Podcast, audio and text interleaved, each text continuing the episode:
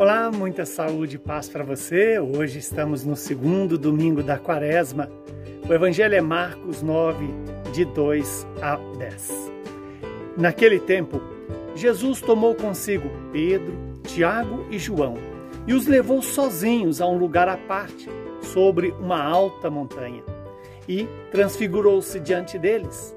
Suas roupas ficaram brilhantes e tão brancas como nenhuma lavadeira sobre a terra poderia alvejar.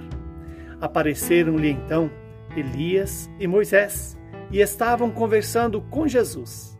Então Pedro tomou a palavra e disse a Jesus: Mestre, é bom ficarmos aqui. Vamos fazer três tendas: uma para ti, outra para Moisés e outra para Elias. Pedro não sabia o que dizer, pois estavam todos com muito medo. Então desceu uma nuvem e os encobriu com sua sombra.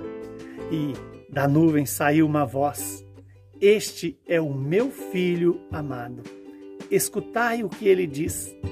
E de repente, olhando em volta, Pedro não viu mais ninguém, a não ser somente Jesus com eles.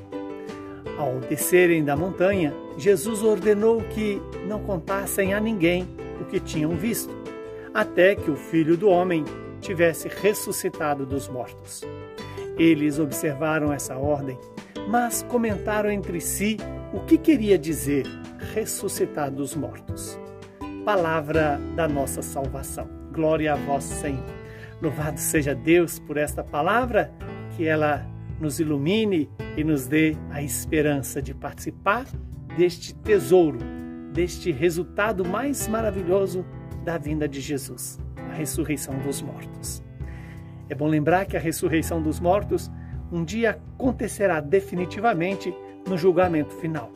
Mas a ressurreição, ela também é um processo que vai acontecendo na minha vida e na sua vida. Na medida que eu faço morrer o homem velho e deixo renascer em mim o homem novo até alcançar a estatura de Cristo. Este é o grande desafio. E o tempo da Quaresma é um tempo propício para fazermos esse exercício no Senhor e com o Senhor. Quando Jesus sobe ao Monte Tabor, ali ele transfigura e aparece a figura de Elias e de Moisés, a lei e os profetas, que se cumprem em Jesus. Nesse sentido, somos convidados a nos alegrar, porque em Cristo Jesus podemos ver cumpridas todas as promessas feitas pelos profetas e toda a ordem implementada pela lei. Mas não mais a ordem legalista, mas a ordem do amor. Do amor que nos ilumina, do amor que nos restaura, do amor que nos faz ressuscitar a cada dia. Quer dizer, morrer para a vida velha e deixar crescer em nós a vida nova. E temos aqui, diante desta palavra, uma atitude de Pedro, que parece um tanto quanto é, alheia à própria situação. Quando Pedro propõe construir ali três tendas, uma para Jesus, outra para Moisés e outra para Elias. No fundo, no fundo, é a tentação que todos nós temos de estar na glória sem passar pela cruz, de estar junto dos céus sem querer viver aqui com os pés na terra, mas o coração focado no amor de Deus.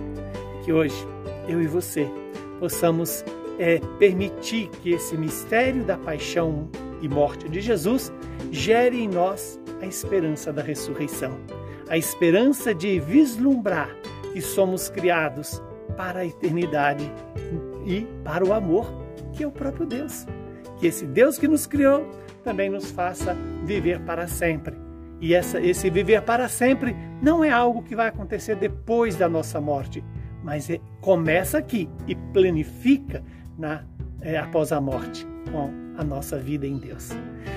Que o Deus Todo-Poderoso nos abençoe e nos ajude a, nesse tempo da Quaresma, viver os exercícios espirituais, para assim celebrarmos a Páscoa com toda alegria, a alegria que vem do céu. Abençoe-nos o Deus Todo-Poderoso, que é Pai, Filho e Espírito Santo. Muita saúde e paz para você e para toda a sua família.